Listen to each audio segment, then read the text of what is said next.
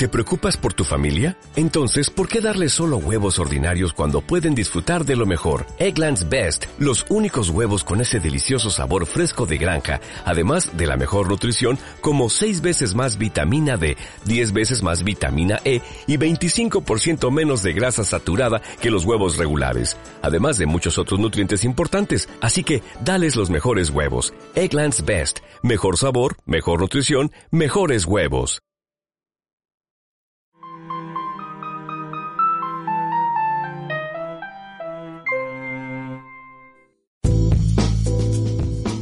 Estás escuchando Pacífico Podcast. Hola, mi nombre es Oscar. Bienvenidos a Pacífico Podcast. En este primer episodio hablaremos sobre el control de nuestras emociones en esta llamada nueva normalidad. Porque sabemos que en una situación tan compleja como esta, nos pueden invadir una serie de pensamientos no siempre positivos por eso es importante poder identificar estos pensamientos y aprender a conducirlos de la mejor manera. Conversamos con María Chelín Vera.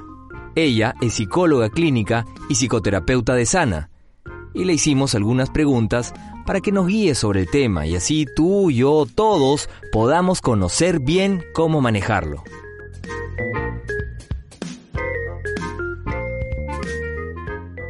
Hablando con amigos y familiares, coincidimos en que la coyuntura nos genera muchísimas sensaciones. Una de ellas, muy frecuente, es estar algo bajoneados y ver todo lo que nos pasa de modo negativo. ¿A qué se debe? Normalmente la negatividad está asociada a ver una situación desde una sola perspectiva.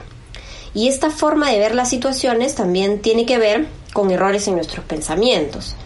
Uno de estos errores es la polarización, es decir, ver las cosas negras o blancas y obviar las matices. Muy pocas cosas en esta vida solo pueden ser analizadas desde un polo. Casi todas las cosas pueden ser vistas desde diferentes ángulos, dependiendo claro del ojo que las vea y la mente que las evalúe.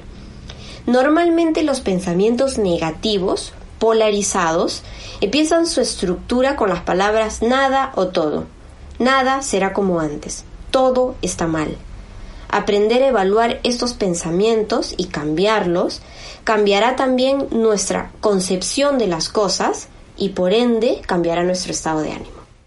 Ok, pero ¿cómo podemos mejorar nuestro ánimo cuando, por ejemplo, el entorno no es el mejor y vemos que la realidad luce muy complicada?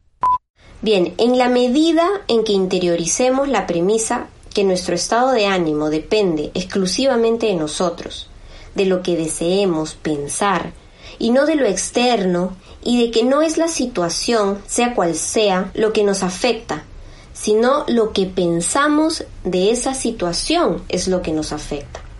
Entonces, en ese momento nos daremos cuenta que a nuestro alrededor puede pasar de todo. Y es algo que no, no podremos controlar. La vida tiene su propio flujo. La vida, la vida es como el mar. Tiene olas grandes, pequeñas, débiles, fuertes, intensas. Y nosotros estamos en nuestra tabla y, aprendemos a surfearla. Entonces, cuando nos demos cuenta que el pensar negativo, por ejemplo, no cambia las cosas y al contrario las empeora porque nos encoleriza, nos perturba, podremos tomar el control de lo que deseamos pensar acerca de las cosas que nos suceden. Muy bien.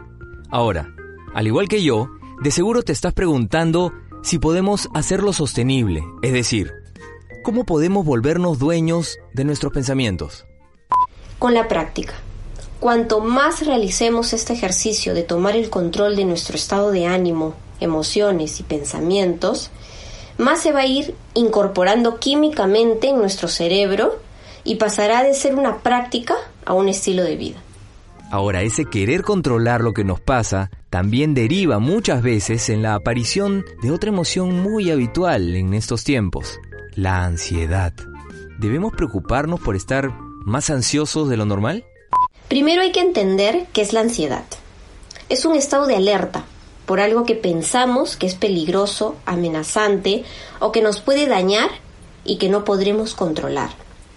La ansiedad se instala en nosotros porque vivimos en el futuro, pensando en lo que puede pasar mañana, la próxima semana, en tres años, en diez años y así.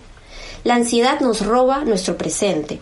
Cuando estamos ansiosos, no vivimos el momento porque estamos demasiado pendientes de lo que pasará.